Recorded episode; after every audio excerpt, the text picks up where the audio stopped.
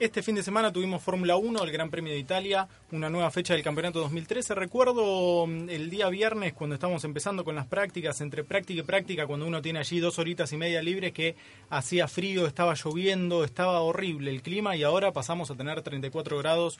Uno así no aguanta, las gargantas no aguantan. Eh, estamos todos medio, medios que tenemos que pasar por, por boxes. Después le vamos a pedir la atención también a Diego Luciano con esa inyección y su taller. le doy la bienvenida para empezar a charlar de Fórmula 1. Tenemos muchísimo en este programa, Fer. Fernando Tornelo, buenas tardes, ¿cómo estás? Hola Enrico, bueno, el peor soy yo con la gran... Nunca imaginé estar engripado con 34 grados, ¿eh? pero bueno, es, eso, por los fríos de las madrugadas en Buenos Aires cuando transmitimos la Fórmula 1 y hay dos horas y media entre tanda y tanda y así arrancamos. Pero bueno, estamos con una Fórmula 1, fíjense cómo es la actualidad, ¿no? En el mundo de la información. La actualidad se devora todo y la actualidad de lo que está pasando en estos momentos en la Fórmula 1 ya se devoró la carrera del último domingo, que hace dos días nada más se corrió, ¿no? con la victoria, la otra gran victoria de Sebastián Vettel con un RB9 imbatible, imbatible. Las carreras que eran las más débiles, el talón de Aquiles, como ellos dijeron, ganaron las dos, Spa y Monza, así que no sé lo que les espera a los rivales en la parte asiática que viene ahora a partir de Singapur. El año pasado ganaron cuatro carreras seguidas con Sebastián en Asia, definieron, dieron vuelta al campeonato el año pasado. Este año no necesitan darlo vuelta. este año lo van a definir, calculo yo que en India o en Abu Dhabi. Como si sigue así y sin ninguna sorpresa. Es decir, nadie quiere ninguna catástrofe ni nada, salvo Alonso, que a veces dice, bueno, alguna vez les va a pasar algo. Ojalá que no, ojalá que, bueno, si es algo, que sea solamente alguna rotura mecánica, pero creo que el campeonato está prácticamente definido. Lo que nos mantiene con un interés enorme es el carrera por carrera, las grandes demostraciones como las de Alonso otra vez, la de Nico Hulkenberg, la de Daniel Richardo, la de Sebastián comandando la carrera casi de punta a punta y este mercado de pases que verdaderamente viene impresionante. Vos lo describiste perfecto, Fer. la actualidad se come a lo que fue el último Gran Premio, que fue hace muy poquito, un dominio abrumador de Red Bull y, Sebastián Vettel en Monza, con esa, esos alerones delanteros que casi de prácticamente seis capas que diseñó Adrian Newey y todo su equipo espectacular, que como lo hizo en el Gran Premio de Bélgica, que había llevado un ala trasera especial y también había adelantado un poco este alerón delantero, lo volvió a hacer para Monza, volvieron a dominar en dos carreras que eran su talón de Aquiles, según dijo el propio Sebastián Vettel, y allí ganaron. Y ahora se vienen las cuatro que ganaron el año pasado, como decía Fer también. Tenemos muchísimo de esto y muchísimo de el libro de pases, un libro de pases, y aprovecho para dar la bienvenida a Damon Mauricio Gallardo, que está con nosotros nuevamente aquí en el estudio. Un libro de pases Damon que se viene con todo, y ya tuvimos hoy la perlita de algo que se esperaba, que es la salida de Felipe Massa de Ferrari. Aún no hubo confirmación del equipo de Maranello, pero sí ya está la salida del piloto brasileño. Bueno, eh, buenas tardes a todos, el gusto de saludar a todo el equipo, a todos los oyentes. La verdad que para seguir la cronología de lo que ha pasado con Felipe Massa, eh, ahí es para analizarlo. Hace dos horas aproximadamente él escribió en su cuenta oficial de Twitter que ya no será piloto Ferrari y les agradeció a todos por el apoyo. Un dato importante, el propio Massa ya dijo yo no sigo. Ahora, hace un par de semanas atrás, Domenicali decía me gustaría que Felipe Massa continúe con nosotros, es un buen muchacho. Eh, antes de Monza, Massa dijo estoy confiado de que puedo seguir porque sé que estoy haciendo las cosas bien. Esto fue hace algunos días nada más. De pronto, una ola de rumores que lo sitúa a Raikkonen o a Hulkenberg en Ferrari y en un anuncio próximo que estará haciendo la escudería de Maranello, anticipándose a todo, rompiendo todo ese protocolo, más allá hoy dijo que él no va a estar. Yendo cronológicamente. Es una rebeldía, ¿no? Sí, sí, sí, es, es una rebeldía y creo que también tiene que ver mucho con eh, un gesto del equipo Ferrari en darle la, la oportunidad a Massa también de decir yo no sigo. Hasta acá llegamos, eh, no como una cosa que Massa no quiera seguir, sino como el anuncio se lo comunicaron a Massa primero y le dijeron, Felipe, vos controlá lo que vos quieras comentar y de la manera que vos lo quieras presentar. Sí, yo creo que es un gran gesto de Ferrari, porque lo quieren muchísimo, como decía Damon, a Massa, eh, no solamente Domenicali lo quiere, lo quieren todos en Ferrari a Filipiño. Fíjense, yo acabo de hacer un, retweet recién de Luca Colajani, que es el ex jefe de prensa, y relaciones públicas, que dice, ho avuto la fortuna de ver un ragazzo crescere diventare uomo. Es decir, tuve la fortuna de ver un ragazzo, un muchacho crecer y volverse hombre. Y después sigue, sincero, honesto, leal, afectuoso, generoso, un abrazo Felipe Massa. Eh, eso se lo dijo Luca Colajani. Entonces, ¿qué pasó en Ferrari? En Ferrari la verdad es que ya no lo podían tener más a Felipe. Felipe tuvo tres años iniciales muy buenos, 2006, 2007, 2008, donde por unos cuantos segundos fue campeón del mundo. Finalmente lo perdió en las circunstancias que no vale a cuento ahora, no viene a cuento volver a repasar, ya todo el mundo lo sabe, con Lewis Hamilton. pero Felipe Massa fue casi campeón, terminó ganando la última carrera en alto nivel, terminó haciendo lo que tenía que hacer. Recuerden que el año anterior, en 2007, se dio un triunfo que venía obteniendo para que Kimi Raikkonen sea campeón, y eso la escudería lo reconoce y por eso lo ha mantenido. Pero tuvo tres años muy buenos al principio y cinco años muy malos que siguieron, ¿no? Claro, con el incidente del resorte que se desprendió en Hungría 2009 en el medio de todo esto. Creo que fueron dos las claves en la carrera, en que fue un quiebre, un punto de inflexión en la carrera de Felipe Massa. El primero es el que decía Fer, el de perder el campeonato teniéndolo prácticamente ganado, con su familia incluso festejando en los boxes em, por algunos segundos. Y que no fue culpa de él, ¿no? Porque él había hecho todo bien, él había ganado la carrera. Sí, sí, sí, había ganado la carrera, había largado desde la pole, un fin de semana perfecto, que tampoco se perdió allí, sino se perdió, por ejemplo, con la rotura del motor en Hungría, pero bueno, es una temporada 2008 muy particular también. Eh, y el segundo punto importante fue el accidente de Hungría 2009. Creo que eso terminó de liquidarlo moralmente a Felipe Massa porque además ese año Ferrari no tenía un buen auto, ¿no? no tenía un auto competitivo como para que Felipe pudiera recuperarse o pelear nuevamente un campeonato y después lo, lo dejó fuera de las pistas hasta 2010 y ya en 2010 con la llegada de Fernando Alonso Felipe bajó muchísimo su nivel, obtuvo algún que otro podio, creo que son tres podios en tres años los que tuvo. Y recuerden que a Kimi le ganaba Felipe, ¿eh? a ese Kimi que no tenía tantas ganas de correr, el del 2008 y 2009, hmm. que después se fue y después sí volvió con ganas y por eso ahora casi seguro que va a volver a Ferrari, ¿no? Lo sabremos mañana, calculo. Así es. Yendo cronológicamente por, por todo lo que tiene que ver con Kimi Raikkonen y Ferrari, en el mes de agosto, cuando terminó la primera mitad de campeonato después de, de aquel Gran Premio de Hungría, se empezó a correr un rumor interesante sobre que la, posibilidad de Kimi Raikkonen y su vuelta a Ferrari. Un rumor que quedaba en eso nada más porque hasta ese momento Ferrari venía para abajo, Lotus venía todavía peleando el campeonato y se veía Kimi estable en el equipo Lotus. En ese momento parecía poco, poco lógico, ¿no? Claro. Yo, lo, yo incluso lo veía como algo muy, Era una bomba. muy, imposible en mm. ese momento, como claro, más una bomba de humo, como se dice, eh, que algo posible. El 19 de agosto, Fer, me decías, Eddie Jordan eh, dijo Que, que, Kimi podía ir a Ferrari, que Kimi iba a correr en Ferrari en 2014. Eddie Jordan el año pasado dijo que Lewis Hamilton iba a pasar a Mercedes cuando uno decía Lewis Hamilton protegido de McLaren de toda la vida, no se va a ir nunca. Jordan está mejor de periodista que cuando tenía su equipo, eh, dirigiendo su equipo. Acierta todo de periodista. Así es. Este rumor, eh, lo de Eddie Jordan quedó allí, fue en el medio de la temporada antes del Gran Premio de Bélgica y después arrancó rapidito, en el Gran Premio de Italia este fin de semana se empezó a esparcir por todos lados el rumor de Kimi Raikkonen a Ferrari, tomó muchísima fuerza, muchísima fuerza a tal punto que ahora el piloto finlandés es un 90% piloto de Maranello. Decimos 90% porque ya vemos que mañana dan la sorpresa y anuncian a Nico Hulkenberg, cosa que sería es, poco probable hoy en día como están las cosas porque 90-10. sería muy bueno eh, eh, respetar lo que es la lógica, ¿no? La lógica da a Kimi Raikkonen volviendo a Ferrari y a Nico Hulkenberg dando el paso de Sauber, con quien ya rompió el contrato, pero sigue corriendo hasta fin de año, y poder ocupar el lugar del finlandés en el equipo Lotus de ahora. Y esto dejaría una butaca libre en Sauber, que bien podría ser para Massa. Sí, sí, que Massa ya está en la vidriera, está en, el mercado. Conociendo cómo opera Ferrari y cómo protege a Felipe Massa, estoy seguro que le han eh, conseguido, le han conseguido, no, le han guardado un lugar en el equipo Sauber con los motores. Eh, Sauber usa motores Ferrari desde hace muchísimos años, entonces me da la impresión como que ese es el destino, ¿no? Felipinho después de la carrera subió una foto en Instagram eh, con la Ferrari ya medio quedada en un color gris. Bueno, color gris Sauber. Cockpit rojo y pontones negros de Sauber. Ya, fue haciendo una se fue haciendo una muestra, Claro, de lo, que, de lo, que, venía para su futuro. Em, y me parece otra vez importante destacar, Fer, el tema del anuncio de Massa que no lo haya hecho el equipo. porque se sabía que Ferrari dijo, Luca y Montesemo lo dijo, nosotros el anuncio de los pilotos es inminente. El miércoles los podemos estar anunciando. Kimi Raikkonen ayer dijo, yo en 48 horas resuelvo mi futuro. 48 horas es el miércoles. justo, justo. Dicen que el contrato está firmado ya con Kimi desde hace... Algunos dicen desde hace rato, otros dicen que lo firmaron anoche.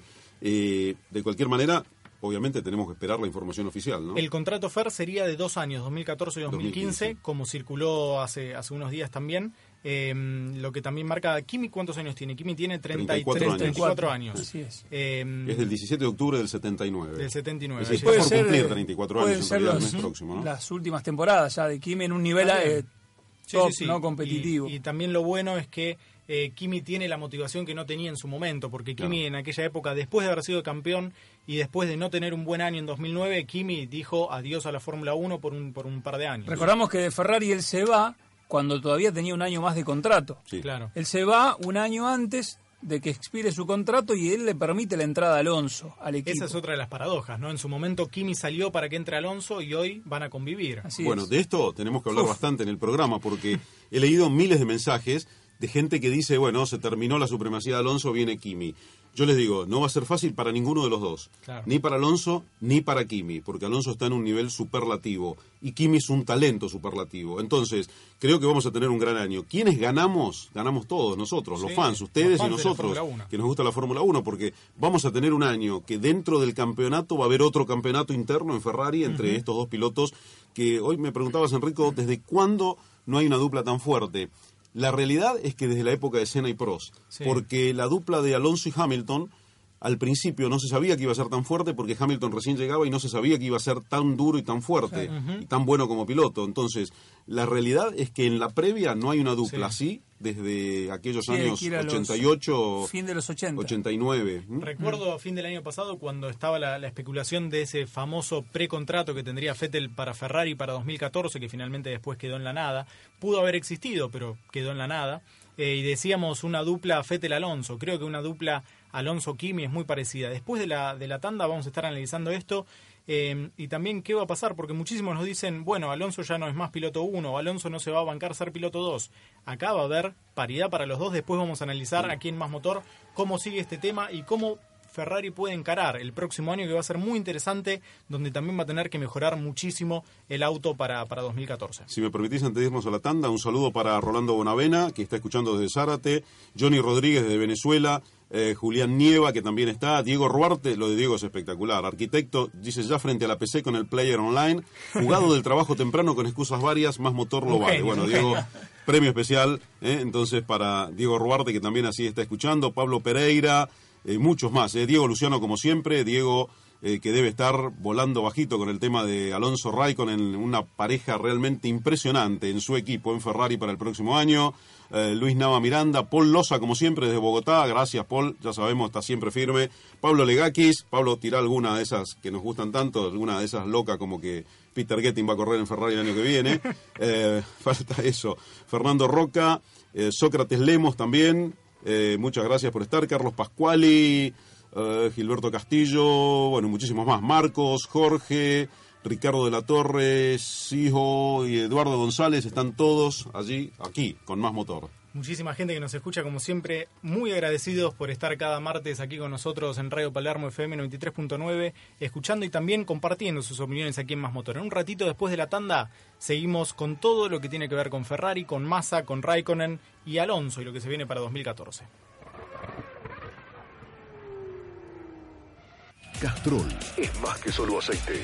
Es ingeniería líquida. Castrol, sponsor oficial de la Copa Mundial de la FIFA Brasil 2014. Decíamos que estábamos con muchísimas noticias de la Fórmula 1 al instante. Siguen surgiendo, las noticias siguen lloviendo, en este caso las noticias sobre lo que tiene que ver con Kimi Raikkonen. Y ahora parece haber eh, un rumor ya muy fuerte, anunciado incluso por la BBC inglesa, eh, sobre el contrato de Kimi Raikkonen y la extensión, que sería de un año con opción a otro año y ya habría sido firmado el, día lunes, o sea, ayer, lo que se decía, lo que decía Fer de anoche. Esto tiene que ver mucho por eh, también ver cómo, cómo, le, cómo cae Kimi en Ferrari en este momento, cómo funciona y cómo rinde también la Ferrari, que es algo que con los motores no se sabe mucho hasta ahora. Claro, lo que hay dudas es sobre el rendimiento del motor el año próximo, ¿no? Dicen los eh, ingenieros que el motor, ya lo dijimos aquí, ¿no? Que el más potente va a ser Mercedes, que el segundo va a ser Renault y que el tercero va a ser Ferrari. Ahora bien, eso es hasta el día de hoy. Veremos a ver cómo sigue el desarrollo y también qué auto hacen en Ferrari. Recién me comentabas que hay gente ya muy importante que hasta habría vuelto al staff de Ferrari y eso sí que es bueno. ¿eh? Así es, un sudafricano que lo tuvieron que ir a buscar de su campo allí, el sudafricano Rory Byrne, eh, quien diseñó también los autos campeones de Michael Schumacher, estaría entrando nuevamente para 2014 y quizás ya estaría trabajando en el auto 2014. con James Allison, con James Rory Byrne. Sí, además de Pat Fry y todo el equipo, lo sumamos al amigo Stefano Domenicali también. Se dan cuenta que pusieron más ingleses que italianos. ¿no? Es decir, porque lamentablemente, es decir, a mí Italia me encanta, los italianos también, eh, la comedia italiana es una de las mejores del mundo, pero para hacer chasis y diseñar chasis y llevar un equipo adelante, los ingleses me parece que son mejores. Y eso es lo que demuestra Ferrari en su apuesta Demon para 2014. Alguna vez eh, nuestro querido Tano Fassini lo explicó bien clarito, el bombón es escocés, el reloj es suizo, y el chasista es inglés. Así es. Los motores son italianos y, alemanes. Y vas a la estadística y no falla, ¿no? Así que bueno, Ferrari se está rearmando, lo necesita ha pasado un largo periodo de resultados eh, opacos, desde 2007 que no sale campeón con Kimi Raikkonen en un campeonato de pilotos, ha pasado mucho tiempo, máxime todas esta estas últimas temporadas teniendo justamente a Fernando Alonso que está en uno de sus mejores momentos conductivos, así que bueno, Ferrari tiene obviamente que hacerse este replanteo y ahora pasará, si se da definitivamente esto de Raikkonen, a tener creo que la plantilla de pilotos más fuertes la grilla de 2014. Sí, sí, porque analizando cómo quedaría la grilla, es decir, Ferrari con Alonso Raikkonen pasan a ser los más fuertes con dos grandes campeones del mundo. Dos de los cuatro claro, eh, grandes. después tendríamos eh, Red Bull, Fettel con Ricciardo. Fettel está a la altura, Ricciardo recién va a eh, subiendo. Incluso si se hubiera quedado Weber, Alonso y ah, Raikkonen sí, también es más fuerte. En Mercedes, Hamilton, Rosberg son muy buenos, pero tampoco llegan al nivel de Alonso Hamilton, Alonso Raikkonen, perdón la dupla, ¿no? Hablando de los dos pilotos, lo que suman. Tenemos dos campeones del mundo en el Ferrari. Así es. Sí, sí, sí. En McLaren va a seguir todo igual, Jenson Button, Checo Pérez. En Lotus sigue Grosjean y casi seguro que va a ir Nico Hulkenberg. Eh, bueno, y, así y para buscar dos campeones del mundo juntos en Ferrari, ¿hasta dónde tendríamos que ir? Eso es bueno, ¿eh? Hay que ir para atrás bastante. Pero Mansell, Mansell no era campeón. No. No, fue en el 91. Mansell fue después Mansell fue campeón en el 92.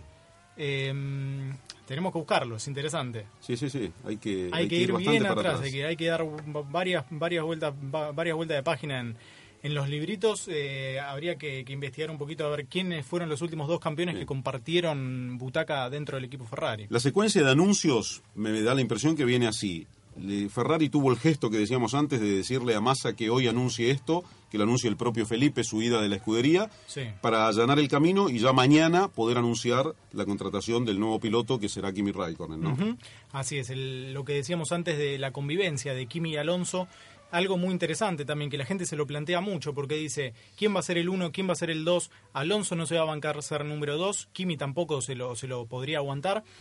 La cuestión y lo más lógico acá es que Ferrari diga, Fernando Alonso, Kimi Raikkonen son los dos número uno, claramente, Em, en, la, numeración, supuestamente calculo que Alonso mantendrá el, primer número sobre Raikkonen por su, historia, por su historia con el equipo que, ya está dentro de la escudería de Ferrari. Pero en cuanto a rendimiento y a libertad, les tendrían que dar para que peleen tranquilos, libremente, quizás hasta la carrera 12 o 15 y allí apoyar al que esté más adelante, como se hizo en el 79 con las Las viejas épocas de Ferrari, eso le da buen resultado porque evita que los pilotos se enojen. Y cuando se enojan los pilotos empiezan a cometer errores. Claro. ¿Eh? Porque, por ejemplo, eh, el campeonato de 2007, que lo pierde McLaren por la mala decisión de apoyar solo a Hamilton en la parte final, desde Hungría hasta el final, también cometió errores Alonso ese año por enojarse. Entonces, no se tienen que enojar los pilotos. Y para hacer el management o dirigir un equipo con dos grandes campeones hay que saber cómo dirigirlo. Eh, McLaren de los años de Senna y Prost, bueno, es un ejemplo, pero no tenía rivales, esa es la realidad. O ganaba Senna o ganaba Prost, entonces no era un problema demasiado grande para el equipo. Aquí sí hay rivales muy fuertes, porque hay que ganarle a Red Bull, el año que viene va a haber que ganarle a Mercedes, hay que ver cómo resucita o reaparece McLaren en los primeros puestos y qué pasa con Lotus. Entonces hay muchos rivales cercanos, ¿no? así es, será muy interesante, demos la temporada 2014, con todo lo que va a tener todo este condimento de tener a Red Bull quizás, si lo tomamos como está hoy las escuderías y un ranking, tenemos a Red Bull claramente arriba y después siguen Ferrari, Mercedes, Lotus y todos ellos van a querer ir a buscar la primera posición de Red Bull y Ferrari más que nunca va a tener la obligación de tener un auto muy competitivo para brindárselos a dos campeones del mundo. No va a tener excusas teniendo a Raikkonen y a Fernando Alonso en sus filas. Y respecto a lo que comentaban anteriormente, si vamos al historial, Raikkonen ha sido un piloto de pocas polémicas con sus compañeros. Creo que es difícil encontrar en el historial alguna situación compleja entre Kimi Raikkonen y sus compañeros. Y por allí, en esa parte del historial, Alonso ha tenido más conflictos. No porque los haya generado él, sino porque generalmente ha estado en situaciones ya sea con Hamilton puntualmente la época de McLaren, donde eh, hubo, hubo, tuvo una exposición más grande a, a, la polémica.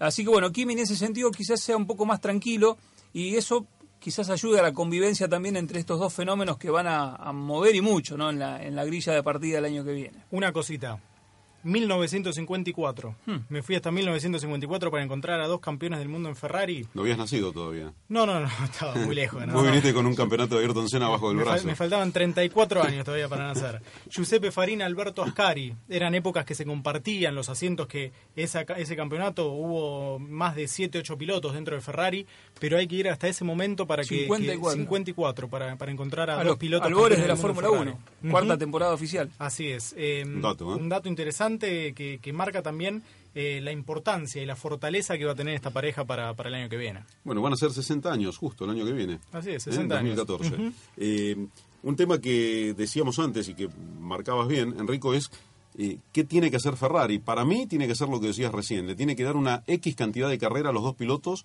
para que vía libre, haya vía libre, los dos número uno, que vayan sumando puntos los dos y después ver desde la decimosegunda, decimocuarta, lo que elija Ferrari, la dirección del equipo, quién está adelante, quién tiene más chances de salir campeón.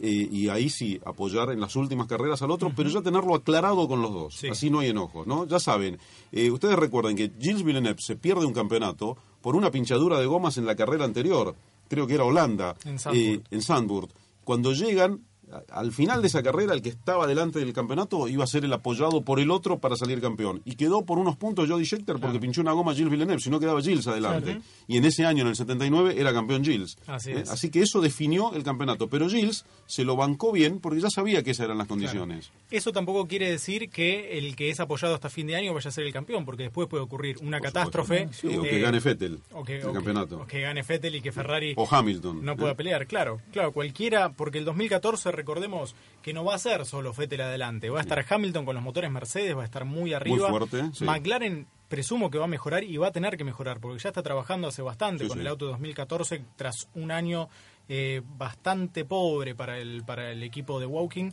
Eh, me parece que también va a ser interesante lo de Jenson Button y Checo Pérez el año que viene, que seguramente van a poder pelear adelante. Vamos a tener Ferrari, Red Bull, Lotus, Mercedes, McLaren, va a ser una temporada espectacular y de esas para recordar. Esperemos que, sea así. Una palabrita sobre Esteban Gutiérrez para todos los fans de México, que hay muchos y que también están escuchando el programa. Eh, todos nos preguntan qué va a pasar con Esteban Gutiérrez el año próximo. Bueno, todavía no sabemos cómo termina la historia, pero yo creo, eh, pensando, tratando de ser muy objetivo, me parece que el equipo Sauer debería quedar conformado de esta manera. Massa, Esteban Gutiérrez, darle otro año porque además tiene contrato Esteban Gutiérrez con Sauer y ponerlo de tester los viernes a Sirotkin, el rusito de 18 años, que eh, muchos creen que va a ser el piloto titular, pero la verdad es que todavía no tiene la superlicencia. Y para tener la superlicencia va a tener que tener unos cuantos kilómetros arriba de un Fórmula 1. Y además, ¿de qué vale mandarlo a Sergei Sirotkin con 18 años, crudo, a un año de Fórmula 1 en el que va a fracasar sin ninguna duda? Y mejor que le den, como hicieron con Valtteri Bottas en Williams, 14, 15 carreras los viernes para que pueda probar, conocer los circuitos, conocer el auto y conocer cómo funciona adentro la Fórmula 1. La FIA seguramente en los próximos meses le va a otorgar la, superlicencia a Sergei, Sirotkin, a, Sergei Sirotkin, bien digo así, em, por una cuestión de eh, la necesidad, uno, del dinero, dos, de tener un piloto ruso con el Gran Premio ruso. Claro, el mercado. Eh, un mercado que interesa muchísimo dentro de la FIA y dentro de la FOM, también a Bernie Eccleston. Em, pero quizás la superlicencia no se la dé para que dispute el campeonato y sí se la dé para esto, para, para que haga las pruebas los viernes o que incluso eh, giren los test y haga distintos tipos de entrenamiento. De todas maneras, Sauber está, eh, si, lo tiene que definir por, por compromisos, por eh, relaciones o por necesidades, creo que de cualquiera de las dos partes está complejo, ¿no? Ferrari es el suministrador de motores, eh, Massa viene arriba del motor. o sea, vienen los carritos con los motores y Massa sentado arriba. Massa le lleva los, motores al eh, Exacto, es el que los descarga en la, Ducato. Y por otro lado, el ruso es el que llega con la inversión de dinero fresca que ha necesitado Sauber en esta parte del año. Entonces, bueno, tendrán que negociar ahí. Lo más inteligente es el planteo de Fernando por el bien de la carrera del piloto ruso. Eh, es, la, es la lógica y que Sauber se aproveche de los conocimientos y la capacidad técnica de Massa para hacer un auto competitivo. Y a todo esto está saliendo un piloto del equipo Sauber que decíamos antes que ya rompió su contrato, que es Nico Hulkenberg, y Nico Hulkenberg reemplazaría a Kimi Raikkonen en Lotus, que es una muy buena plaza para el piloto alemán sí, Muy bueno, y muy bueno para el equipo también, porque Nico es un piloto, la verdad que me hubiera gustado verlo a Nico en Ferrari. A mí también. ¿eh? Porque Nico potencialmente viene desde hace varios años, es un piloto eh, parece que apunta para ser extraordinario eh, y no ha tenido la fortuna de correr en un equipo de punta. Eh, con Lotus va a tener más oportunidades de mostrarse y tal vez sea el trampolín después para un equipo grande en un segundo paso. En el próximo bloque vamos a analizar la carrera de Nico Hulkenberg, que fue tercero en la clasificación, quinto en la carrera en el último Gran Premio de Italia. Antes de la tanda fuerte tenés algunas cositas. Sí, saludos para Daniel Chirino, que escucha desde Chile. Van a escuchar ahora desde donde nos escuchan a nosotros la gente. Pablo Albite desde Temperley, provincia de Buenos Aires, eh, Lucas Ibarra desde Córdoba Capital, Juliana Mezquita desde Manizales, Colombia, eh, Oscar, vivo en Puebla, saludos, increíble noticia de masa, los escucho en vivo en mi trabajo. Eh, Mario habla de la dupla Hamilton y Jenson, obtuvo más puntos Jenson que Hamilton, sí, en algún momento Jenson andaba mejor, eso dependía mucho también de cómo estaba Hamilton, con la novia sobre todo. Darío desde Colombia. Reíte Jimena, pero es cierto. Sí. Aguilar desde Chiapas, México. Um, Harvey Luis García desde República Dominicana. Espectacular. La audiencia que tiene Radio Palermo bueno, es increíble. República ¿eh? Dominicana es un día para hoy, como estamos acá, solo que no en la ciudad, ¿no? Estar en República Dominicana el, con mar 34 turquesa. grados, claro. nos falta el mar turquesa, un pequeño detalle. Pedimos eh, invitación. José Aníbal Carbona, José, como siempre, un gran abrazo. Eh, mm, seguimos. Federico Maximovic, eh, JC. Bueno, hay muchos más, ¿eh? Estoy eh, leyendo, lo de Pablo Legakis es increíble. Esperábamos la perlita de Pablo. ¿Con qué enloqueció? Dice que él está más afónico que yo de gritar los goles Ah. de Olimpo ayer contra Ah, Boca. bueno. Para el público de otros países de América que no sabe de qué habla Pablo, eh, Olim- Pablo es de Bahía Blanca. En Bahía Blanca hay un equipo de fútbol que se llama Olimpo, que le ganó a Boca este fin de semana 3 a 0 y Pablo está, dice, más afónico que yo por eso. Bueno, Y en Avellaneda hay un equipo que se llama Independiente que pudo ganar después de no sé cuántos sí, meses también. Desde ¿no? mayo que no ganábamos. Justo para tu Para cumpleaños. ¿eh? Fue un, fue un regalito. La verdad que ayer tuve un día redondito, perfecto. Le agradezco, ya que estoy a toda la gente que me saludó vía Twitter, también vía Facebook. Eh, muchísimo cariño de recibir de, de todos los amigos con los que siempre compartimos la Fórmula 1. Muy agradecido, eh, mucho, mu- mucho cariño y muchos saludos también vía Twitter. Así que muchísimas gracias a todos los que escribieron y nos desearon feliz cumpleaños. Me desearon en realidad Claro. feliz cumpleaños eh, a mí y a Adam Sandler también.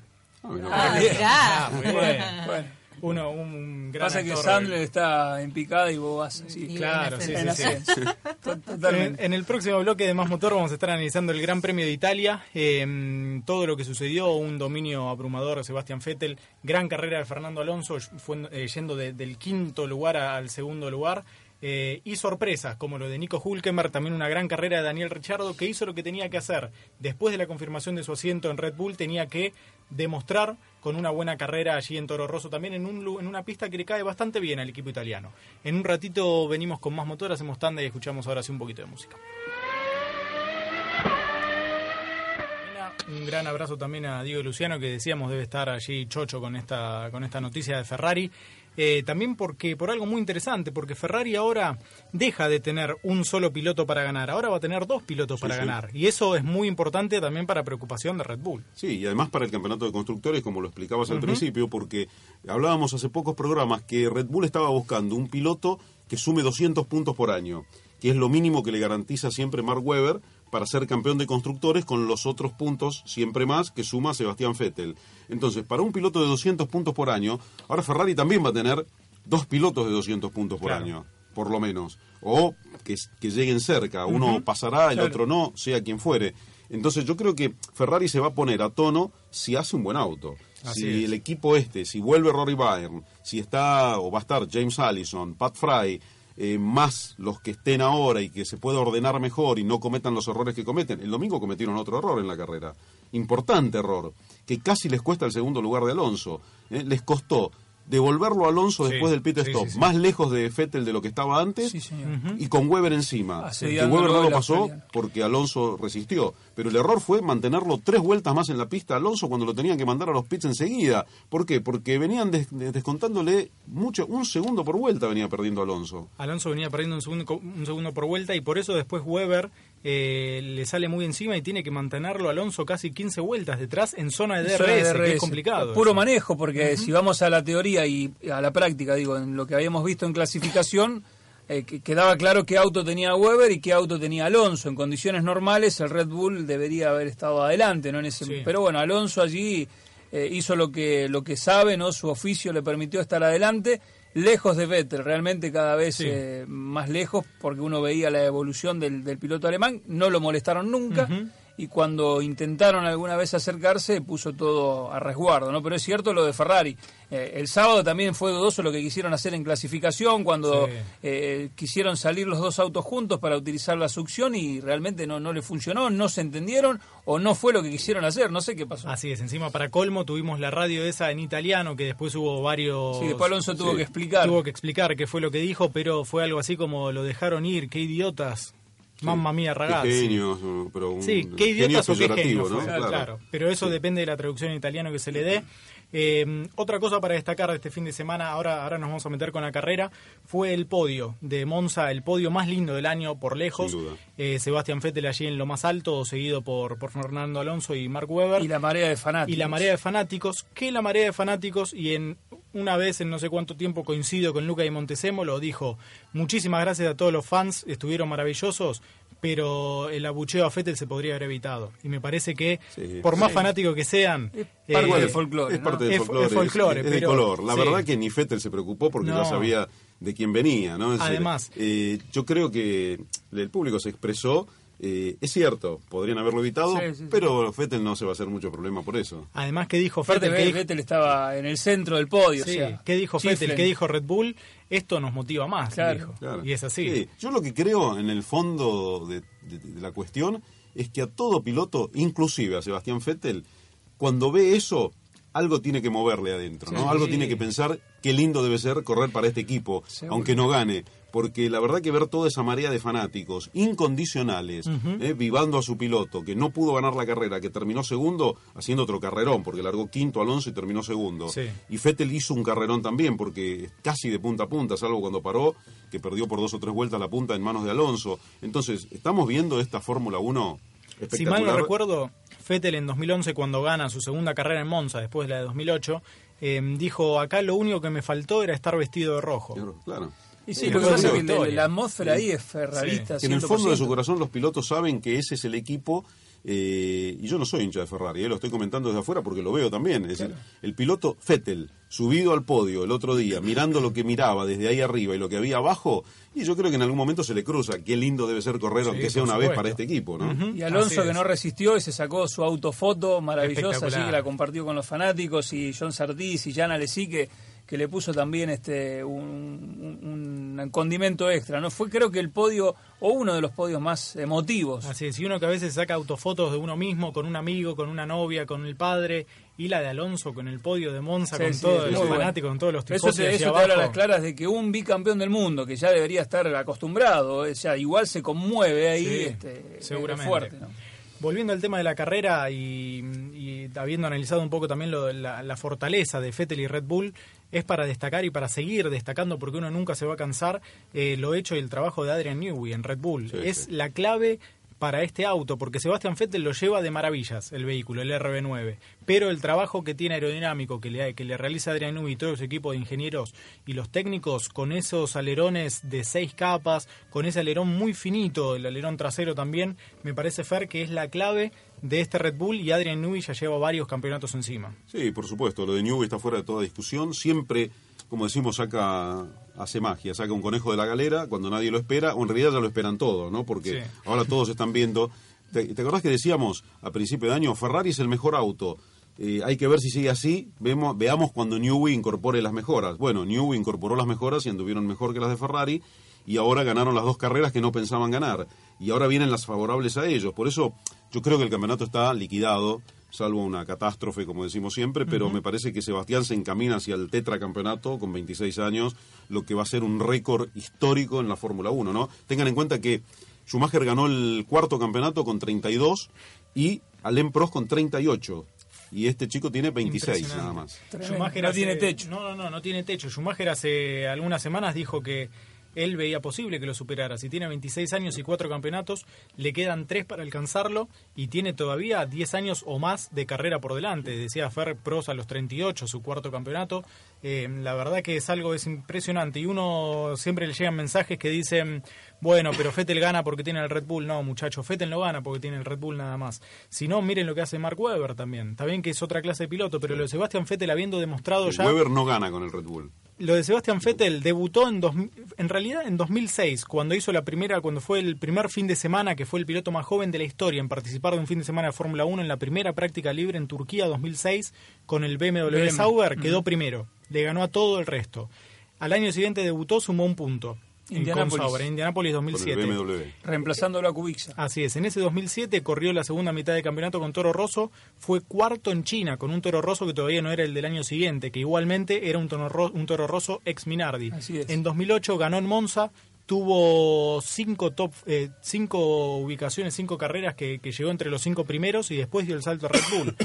me parece que lo de Fettel ya no es discutible si es buen piloto o no y que gana solo, por, solo por... Ya, muchachos, eso va quedando en el folclore de la Fórmula 1. ¿eh? Sigan si quieren pensando de esa manera, pero no queden desactualizados con ese pensamiento. Así es, en un ratito, hacemos tanda ahora, venimos en un ratito y analizamos el final, lo que tiene que ver con el Gran Premio de Italia y también damos nuestros pilotos de la carrera y también, ¿por qué no?, lo bueno, lo malo y lo feo de este Gran Premio que tuvo algunas emociones bastante interesantes, aunque fue una carrera un poco lineal por momentos. En un ratito seguimos aquí con más motor.